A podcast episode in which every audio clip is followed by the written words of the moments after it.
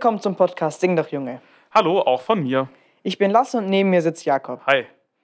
Heute haben wir eine Person bei uns zu Gast, bei der es wieder mehr ums Singen geht. Marion Eckstein. Die in Bernkassel-Kues geborene Konzertsängerin wuchs auf einem Weingut an der Mosel auf. Bevor sie sich dem Gesang zuwandte, absolvierte sie das Studium der Germanistik und Schulmusik in Stuttgart. Ihr Gesangsstudium schloss sie mit Auszeichnung ab und erhielt ein Stipendium des Internationalen Richard Wagner Verbandes. Die Altistin machte sich schnell einen Namen und ist nun auf den europäischen Bühnen, wie zum Beispiel in Berlin, Hamburg, Wien, Amsterdam oder Zürich zu Hause. Sie hat mit vielen namhaften Dirigenten wie Enoch zu Gutenberg, Thomas Hengelbrock und einigen mehr zusammengearbeitet. Ihr Repertoire reicht von der frühbarocken Literatur über die Kantaten von und Passionen von Johann Sebastian Bach bis hin zu Ludwig van Beethoven, Johannes Brahms und Gustav Mahler. Seit 2019 ist sie Professorin für Gesang an der Hochschule für Musik und Darstellende Kunst in Stuttgart. Liebe Frau Eckstein, schön, dass Sie heute bei uns im Podcast sind. Ja, hallo Lasse, hallo Jakob. Ich freue mich sehr, hier bei euch zu sein. Vielen Dank für die Einladung zu diesem Podcast. Ja, sehr gerne. War denn der, der Vorstellungstext korrekt? Ich würde sagen, der Vorstellungstext war in groben Zügen korrekt. Äh, So Okay. ein Sängerleben ist natürlich angefüllt mit vielen Ja. musikalischen Ereignissen, aber die groben Eckdaten stimmen und wir müssten wahrscheinlich noch die wichtigsten Eckdaten mit dem Hymnus einfügen. Oh. Aber das werden wir sicher tun im Laufe des Gespräches. Apropos musikalische Erinnerungen oder Ereignisse. Ähm, uns verbindet ja etwas, wahrscheinlich wissen Sie das gar nicht. Aber ich war ganz kleiner Altist. Das war ganz, ganz jung im, im Konzertchor, im C-Chor.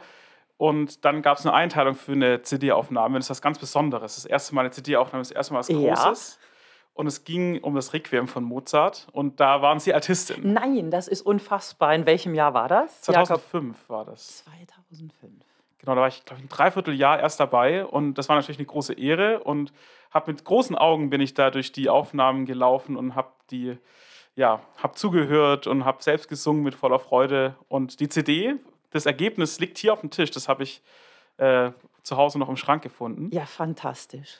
und so schließt sich der Kreis nach, ja, nach einigen Jahren. Das sind mittlerweile 18 Jahre beinahe. genau, ja. Wobei, ähm, ich bin ja schon viel länger mit dem Hymnus liiert. Das wisst ihr sicher auch. Genau, genau, da kommen wir auch, glaube ich, gleich drauf äh, zurück. In der letzten Podcast-Staffel hatten wir ja einen professionellen Sänger als Gast, Johannes Held. Und in dieser Staffel wollten wir mal eine Sängerin als Gast, die auch noch Bezug zum Hymnus hat. Deswegen haben wir sie eingeladen. Im ersten Teil von unserem Gespräch wollen wir mehr auf Ihre Karriere, Gesangskarriere äh, schauen. Da haben wir ein paar Fragen und Sie sind ja auch Professorin. Und auch da haben wir ein paar Fragen äh, zum Thema. Und im zweiten Teil wollen wir dann die Brücke zum Hymnus bauen. Äh, das betrifft uns ja alle sehr, der Hymnus. Und ich glaube, da werden wir auch ein paar schöne Geschichten hören. Ja, jetzt zum Anfang. Ähm, haben Sie als Kind schon gesungen? Ich habe als Kind gesungen, allerdings eher selbst improvisierte Lieder.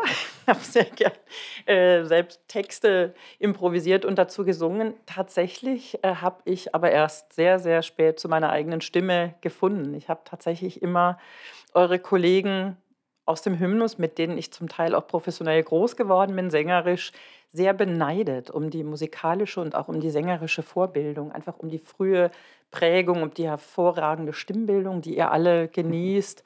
Darum mit einem Weihnachtsoratorium und den Passionen Johann Sebastian Bachs wortwörtlich aufgewachsen zu sein. Das ist ein Repertoire, was mir tatsächlich erst viel später bekannt und zuteil geworden ist. Ich bin aufgewachsen ähm, in einem nicht musikalischen Elternhaus. Ich habe als Schülerin gegeigt und irgendwann mit Klavier begonnen, nachdem ich mich entschieden hatte, Schulmusik zu studieren.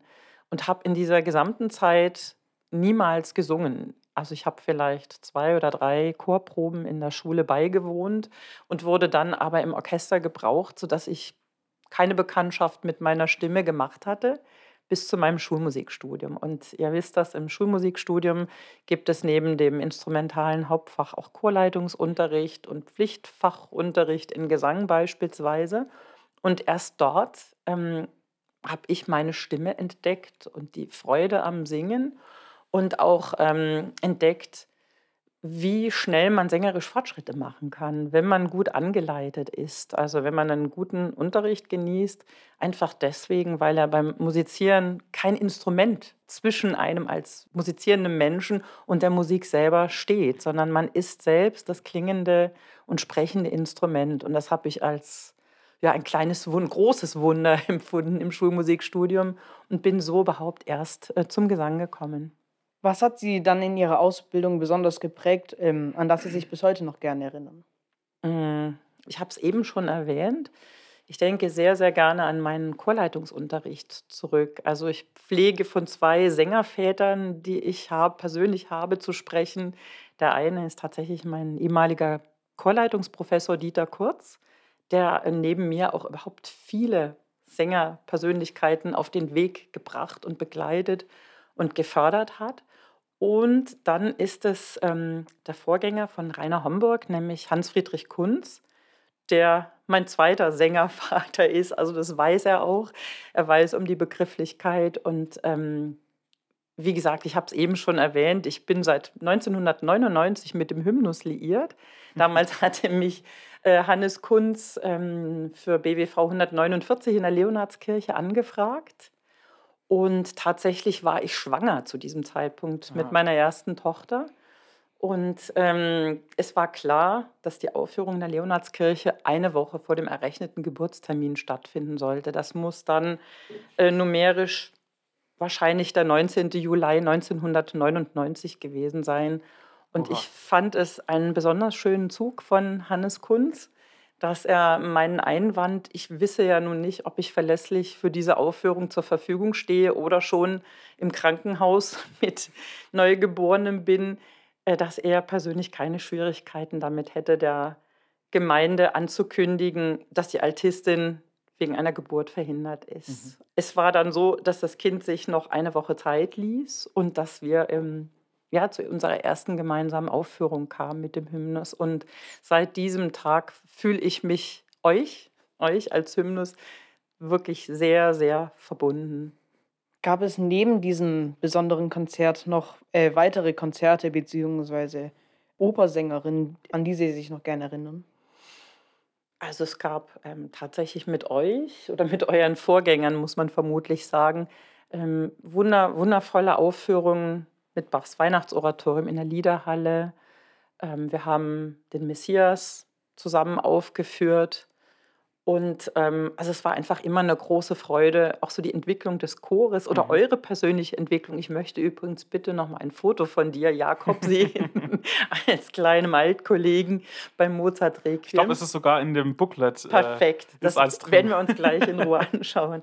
Ähm, das waren äh, besondere Preziosen, weil ich es einfach auch wunderbar finde, mit, mit jungen Menschen zu musizieren, also mit Knabenchören, auch weil der Klang einfach ein ganz besonderer ist, einfach ein, ein, ein bestechender Klang, weil die jungen persönlichen Musikerpersönlichkeiten äh, eine ganz besondere Art haben, mhm. Musik zu machen. Und dann, oh, es gab eine wundervolle Aufführung von Purcells Dido bei den Salzburger Festspielen äh, in der Felsenreitschule, an die ich mich sehr, sehr gerne erinnere.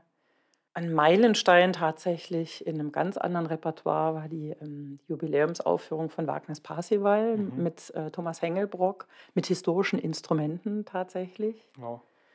Ähm, ja, jetzt komme ich ins Stocken. Also alles gut. viele, viele, viele wunderbare Erlebnisse. Ja. Ja, wir haben jetzt ja gerade schon viel von Konzerten geredet. Ähm, wie läuft es eigentlich bei Ihnen ab, wenn Sie jetzt eine Konzertanfrage bekommen und dann die Zwischenzeit von Konzertanfrage zu Konzert? Wie bereiten Sie sich da so drauf vor? Ähm, es kommt immer drauf an. Es gibt natürlich ein Repertoire, was, was einem sehr vertraut ist. Also Bachs Weihnachtsoratorium habe ich gefühlt unendlich oft schon aufgeführt und ähm, die, die, man müsste keine Noten mit zur Probe dann ins Konzert bringen, weil man die Musik auswendig ja. von Anfang bis Ende eigentlich mitsingen kann. Und es ist aber tatsächlich so, ähm, mitunter, dass je vertrauter die Musik ist, man Details immer wieder neu entdeckt, die auch neu geschliffen sein wollen. Mhm. Vieles wird leichter mit der Zeit und manches betrachtet man mit größerer Sensibilität, mit mehr Wissen mit mehr musikalischer Fantasie und plötzlich tut sich da wieder neue Arbeit auf und man muss mhm. nochmal nachschärfen und sich auch einfach gut vorbereiten. Also wir werden ja demnächst zusammen die Matthäus-Passion ja. zusammen musizieren, worauf mich, ich mich sehr freue. Und ähm, da gibt es zum Beispiel Nummern wie die große Erbarme dich Arie, ja. die eine Lebensaufgabe ist. Es ja. ist eines der wundervollsten Stücke, das Johann Sebastian Bach für alt geschrieben hat. Mhm. Und es ist tatsächlich eine lebenslange Aufgabe. Ja, das heißt, man erkennt immer neue Finessen an dem Stück. Ja, also es ergibt sich, es ist äh, technisch, einfach gesangstechnisch hoch anspruchsvoll. Mhm. Es ist schwer zu singen. Ähm, und es ist musikalisch auch komplex, harmonisch mhm. komplex. Mhm. Und wie ich finde, tun sich immer neue ähm, interpretatorische und theologische Tiefen auf und ähm, ja, Interpretationsspielräume. Mhm. Ja. Wenn Sie jetzt sich auf ein Konzert vorbereiten, so ganz kurz davor, und Sie merken, oh, heute ist vielleicht mein Hals so ein bisschen belegt oder die Stimme so ein bisschen belegt. Also ich kann es als Sänger sagen, das passiert manchmal.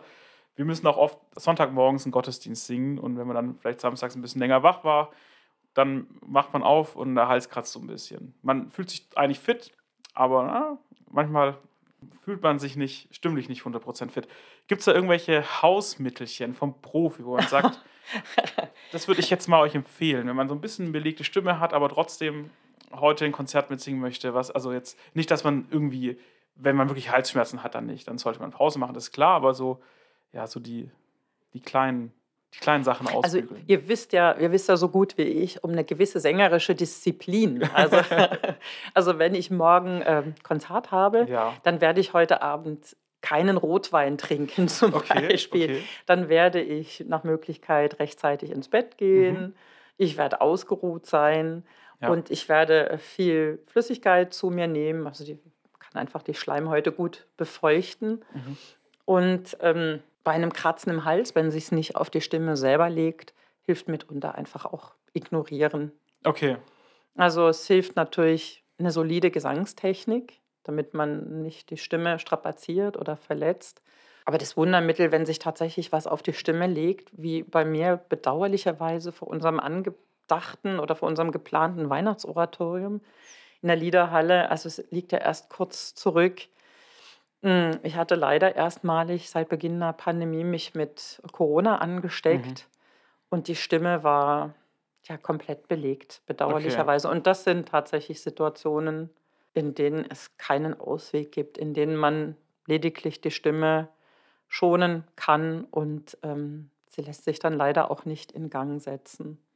Okay. Wie ist es eigentlich? Man ist dann ja als Sängerin oder als Sänger ist man ja dann ähm, selbstverantwortlich um, die, um so eine Absage. Ähm, wann, wo setzt man da die Grenze? Also sagt man dann auch, mhm. ich möchte ja auch eine gewisse Qualität bieten, wenn ich unter meinem Namen ein Konzert aufführen möchte. Ja, wo ist da die Hürde zu sagen, nee, ab jetzt geht es nicht mehr? Das ist eine sehr heikle Fragestellung. Also damit beschäftige ich mich auch mit meinen Studierenden ja. an der HMDK hier in Stuttgart. Und manchmal muss man wirklich äh, einfach sich auf Technik, und Fokussierung mhm. äh, verlassen und auch mal was durchziehen sozusagen. Ja. Und dann gibt es ganz klare Fälle, wie zum Beispiel im Fall von, von Corona oder einer Laryngitis, wenn die Stimmbänder angeschwollen sind und nicht mehr frei schwingen. Und ja. dann hilft tatsächlich nur eine Absage. Okay. Also wie es bei mir vor Weihnachten leider war, mhm. als ich am, ich glaube, das war der 21., 22. Dezember ah, ja. mit Corona aufwachte und die Stimme um gefühlte drei Oktaven in den Keller gesunken war, da war klar, das ist eine Sache, die äh, mindestens zwei Wochen beanspruchen okay. wird. Und solange ist dann die Stimme nicht, nicht in Gang zu setzen.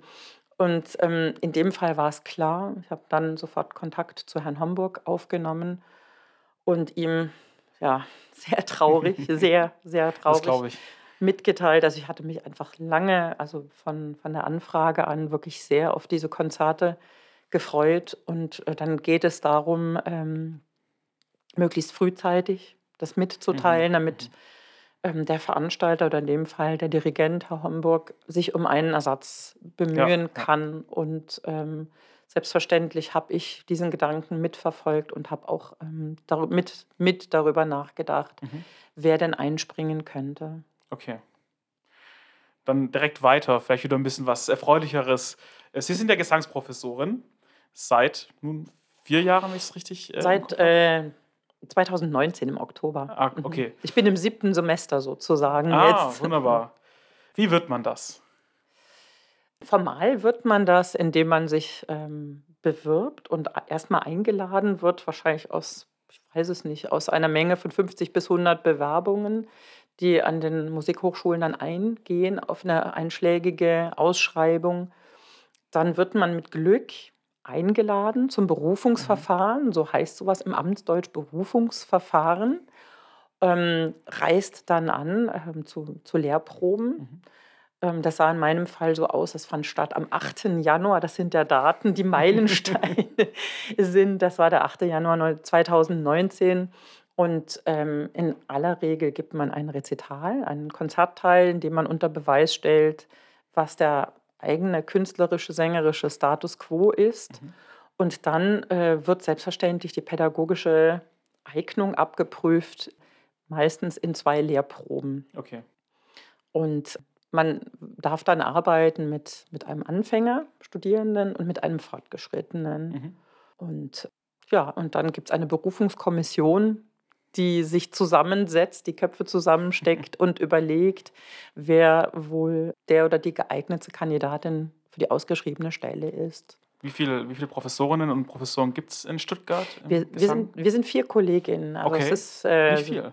Ja, genau. Das sind äh, Ulrike Sonntag, Teru Yoshihara und der ganz frisch berufene Kollege Thilo Dahlmann und ich. Und äh, ich finde, dass wir wirklich ein ganz fantastisches Team sind an der Hochschule. Also ob wir, wir bemühen uns, fantastisch zu arbeiten, aber es ist äh, eine ganz wunderbare Arbeitsatmosphäre. Also ich schätze und mag meine Kollegen wirklich sehr. Mhm. Was macht man äh, so generell als Gesangsprofessorin?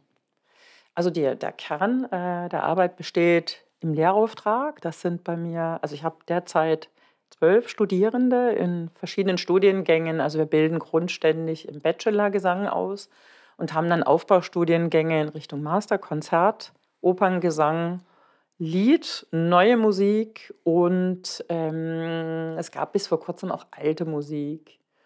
Und ähm, in der Regel haben die Studierenden zwei Stunden Unterricht in der Woche und darüber hinaus gibt es Gremienarbeit. Also man kann sich nach Belieben in der Gremienarbeit, in der akademischen Selbstverwaltung, wie es heißt, engagieren, was auch sehr spannend ist, weil, also wie gesagt, die Hochschulen sich, sich selbst organisieren und verwalten, auch in den Berufungskommissionen. Und dann ist es so, was ich sehr liebe an der, ähm, an der HMDK, das ist äh, die Möglichkeit zu kooperieren mit KollegInnen, also zum Beispiel mit dem Kollegen, äh, mit dem äh, Gitarrenprofessor, mit Tilman Reinbeck. Wir haben diverse mh, hm, gemeinsame Klassenabende mhm. schon konzipiert mit interessantem Repertoire für Gesang und äh, Gitarre. Dann gibt es eine Kollegin für Hammerklavier, mit der es auch demnächst ein gemeinsames Programm geben wird. Dann hatten wir ähm, einen Vortragsabend mit Solokantaten von Johann Sebastian Bach. Da waren Studierende aus den Streicherklassen beteiligt, auf alten Instrumenten übrigens. Und ähm, die Möglichkeit, sich zu vernetzen mit anderen Studiengängen, mit äh, KollegInnen, finde ich ganz fantastisch. Also da entstehen Synergien auf allen Ebenen und äh, ich finde, das ist auch notwendig, um die Studierenden auf die ja. zukünftige Arbeitswelt vorzubereiten. Mhm. Ja, Sie haben jetzt ja schon ganz viel erzählt, äh, was Sie so schön an diesem Job finden. Gibt es noch andere Dinge, die Ihnen besonders Spaß machen oder wo Sie sich jeden Tag besonders drauf freuen? Hm, du sprichst von der Hochschule? Ja.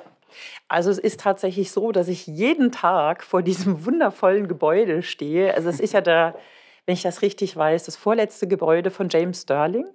Also es ist ja so die Ensemble-Ergänzung zur neuen Staatsgalerie, ja. Bottle and Cork. Ja, also die äh, neue Staatsgalerie als die Bottle die Rotunde und dann komplementär unser, unser Turm, der Hochschulturm, in dessen Grund sich der Konzertsaal befindet. Und ich begeistere mich wirklich jeden Tag aufs Neue für die Architektur und die Schönheit dieses Gebäudes und finde, dass ich einen der, oder wenn nicht den schönsten Arbeitsplatz in Stuttgart überhaupt habe. Haben Sie etwas aus Ihrem eigenen Studium mitgenommen, äh, was Sie heute als Professoren anders machen oder wo Sie Wert drauf legen? Also ich habe im im Rahmen meines Schulmusikstudiums so die verschiedensten Unterrichtsarten erlebt. Ich habe auch, äh, verschiedene Gesangslehrer selbst gehabt. Bin auch, äh, nachdem ich längst im professionellen Bereich war, immer wieder zu Coachings gegangen. Ich habe mich sehr gerne, äh, mit Kollegen auch ausgetauscht. Wenn ich fand, dass ein Kollege fantastisch gesungen hatte, dann dann pflege ich ihn zu fragen oder sie zu fragen, äh, wie das geht und wo man das gelernt hat äh, Mhm. und bin dann auch schon zu den entsprechenden Lehrern gegangen.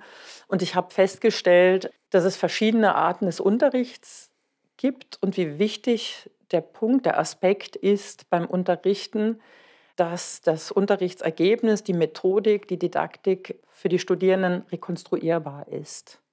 Also ich habe selbst erlebt, dass ich im Unterricht unfassbare Dinge plötzlich leisten konnte und zu Hause in meinem Kämmerchen stand und nicht mehr wusste, wie ich zu diesem Resultat Mhm. gelangt war. Und ähm, ich glaube, das ist so ein Kernpunkt für mich, dass ich versuche, wirklich die Studierenden bewusst zu Ergebnissen zu führen und vor allen Dingen dahin zu führen, selbstständig, ohne meine Anleitung, also wirklich zur Eigenständigkeit, zur Autonomie zu erziehen. Ich möchte Mhm.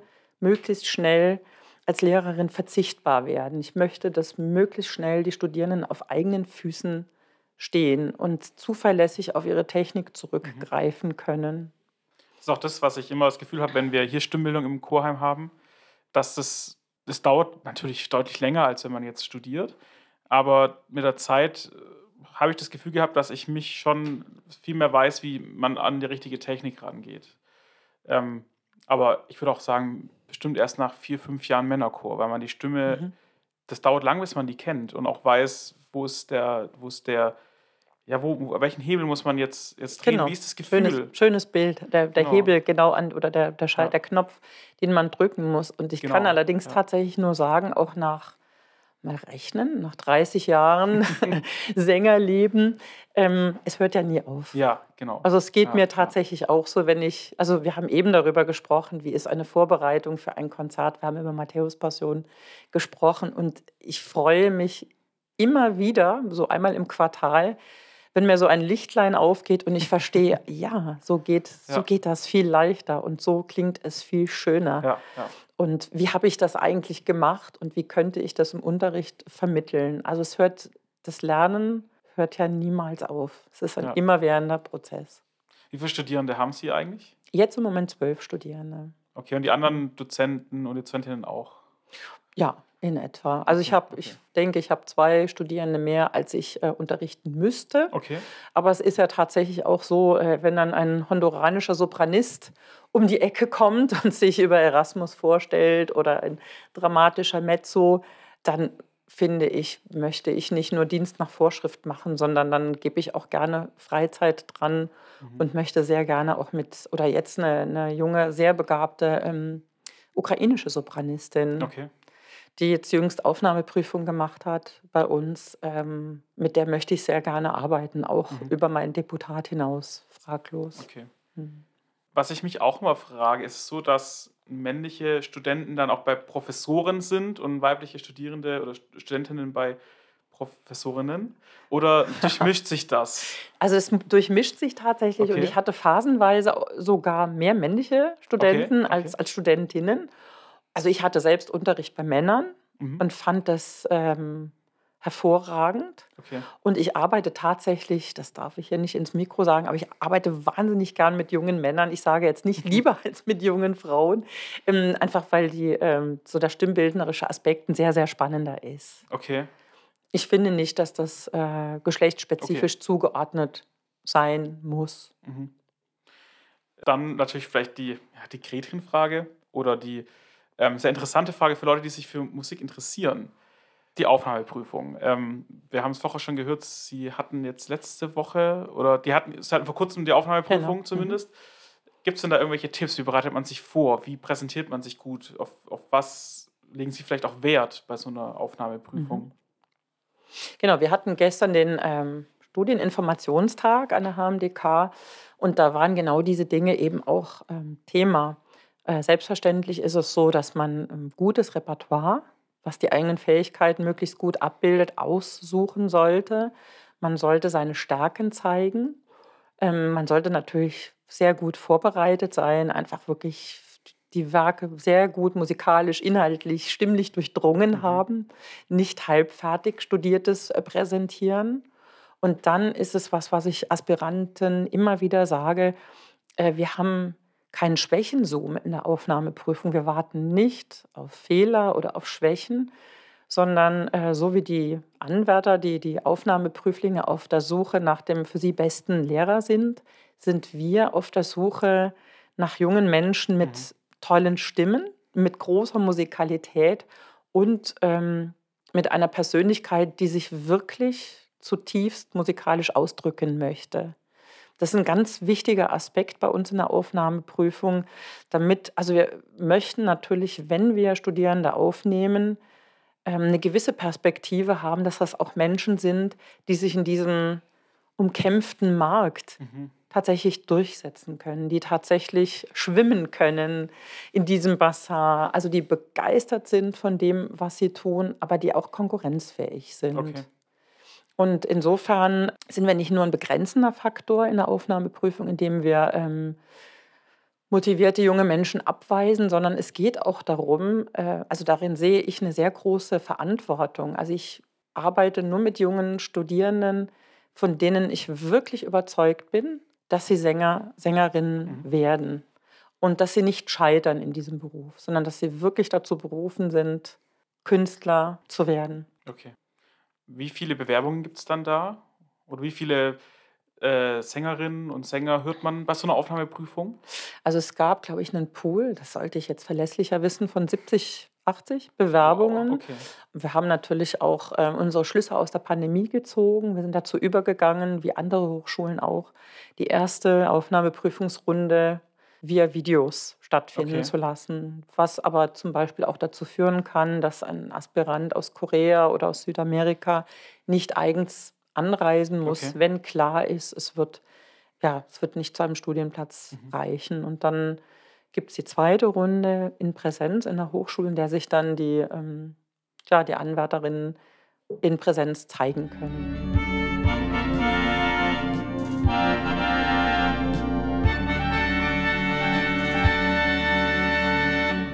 In der Mitte vom Podcast spielen wir immer ein kleines Spiel mit unserem äh, Gast. Und heute spielen wir das Spiel Entweder oder. Genau. Jakob und ich lesen gleich abwechselnd Entscheidungsfragen vor. Und Sie müssen dann einfach ganz schnell und intuitiv antworten. Zum Beispiel Porsche oder Mercedes. Und danach kommt dann direkt die nächste Frage.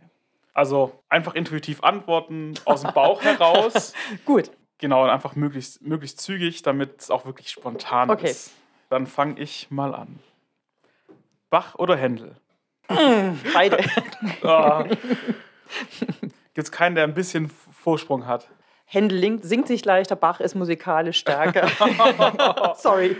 Okay, dann, dann mache ich einfach mal weiter, weil die nächste Frage ja. darauf aufbaut. Ich, ich nehme einfach mal Bach, weil Bach. der im Alphabet früher ist. Okay, gut. Bach oder Purcell? Bach. Bach oder Wagner? Oh, schwer, beides. Ich nehme einfach nochmal Bach. Bach oder Telemann? Bach. Okay. Dann Zwiebelkuchen oder Maultaschen? Maultaschen. Maultaschen oder Leberknödel? Maultaschen. Papier oder Tablet?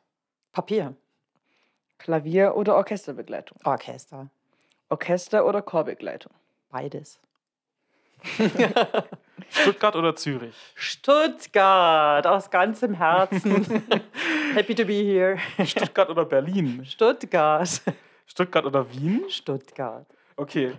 Deutsch oder Musik? Stuttgart. Nein, äh, Musik. Konzert mit Oratorium oder Oper? Oh, ihr stellt Fragen.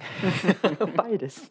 Pop oder Klassik? Klassik. Klassik oder Rock? Klassik. Klassik oder Rap? Klassik. Wein oder Sekt? Wein. Ich bin Winzers Tochter, Wein. Dachten wir uns fast schon. Klar. Knabenchor oder gemischter Chor? Knabenchor. Ach, das ist schön. Oder? Ja, das ist äh, im richtigen Podcast die richtige Antwort. Richtig. Ja, das freut uns natürlich. Also es war, ähm, manche Fragen sind fies, das geben wir zu. Also manche Entscheidungen kann, glaube ich, keiner Die so kann man nicht treffen. treffen. die können nicht verlangt werden von, von normalen ja. Menschen. Ich sehe schon, bei den Komponisten war es sehr, sehr schwierig. Aber das merke ich auch, wenn wir es singen. Jeder Komponist hat so seine Vorteile. Also Bach ist natürlich, ich finde, Bach ist als Tenor schwierig zu singen, muss ich sagen, aber wahnsinnig musikalisch. Mhm. Händel ist viel eingängiger auch. Ähm, Schütz ist sehr, sehr gut zu singen, muss ich. Also einfach nicht, aber sehr gut zu singen, finde Mhm. ich. Und ja. Aber dazu fällt mir ein, also diese Entscheidungsfrage Bach oder Wagner ist eigentlich eine Unfrage. Also es ist natürlich vollkommen unterschiedlich in Musik, aber zum Beispiel eine gute Gesangsausbildung sollte es einem eigentlich ermöglichen, zum Beispiel beide Komponisten singen zu können. Ja. Also ich bin wirklich ein großer Freund davon, eine Stimme ganz beweglich und variabel zu halten und nicht zu sagen, entscheide dich bitte, ob du ein Sänger für alte Musik wirst oder ob du großes Repertoire Mhm. singst. Also ich singe sehr gerne Wesendonck-Lieder. Ich sing, liebe, habe im Januar zweimal Maler zweite Sinfonie gesungen. Ähm, das sind, ich finde, das sind Stern, musikalische Sternstunden, von denen wir eben gesprochen haben. Und ähm, nichtsdestotrotz liebe ich es, Bach zu singen Mhm. und für die Stimme dann einfach viel, ihr, ihr wisst das, viel schlanker, viel instrumentaler.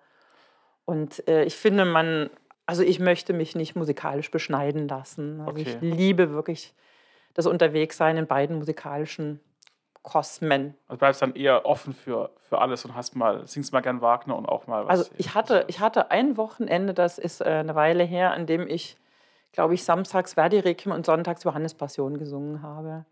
Und ich finde, das geht. Ich Okay. finde, es ist möglich. Dann eine Nachfrage zu Papier oder Tablet. Ja, Es gibt ja den Trend, sage ich mal, dass jetzt viele auch Noten vom, vom Tablet singen. Hm. Hast du schon mal probiert oder meinst du, du bleibst klassisch beim Papier? Also es ist tatsächlich so, dass ich im Alltag mit Tablet unterwegs bin. Und zwar, Mhm. weil mein Tablet gefühlte drei Meter äh, Klavierauszüge beinhaltet. Also im, Unter im Unterricht ist das fantastisch, wenn ich kurz eine Lucia irgendwie aufklicken kann, eine Matthäus-Passion im gleichen Tablet habe und äh, eine Alcina und Wakai und Brahms-Lieder und Schubert in allen Stimmlagen. Also es ist ganz fantastisch. Äh, tatsächlich ist es aber so, dass im Konzert, also Ihr werdet mich bei der Matthäus-Passion todsicher mit Papier in der Hand erleben. genau, das war jetzt schon das Spiel. Dazwischen mir ist gerade aufgefallen, also wir siezen und duzen komplett durcheinander. Ne? ja, Wir, haben aber. die, wir haben die Fragen auch mit Sie geschrieben, Ja, aber wir haben uns jetzt einfach direkt immer mit dem Vornamen angesprochen. ist bestimmt niemandem aufgefallen. Aber es ist ja tatsächlich so. Also, ich kenne das aus der Musikwelt. Also, wir, wir hier am Tisch sind Kollegen. Also, wir werden zusammen Matthäus-Passion singen Mhm. und Kollegen duzen sich. Und insofern finde ich das total okay.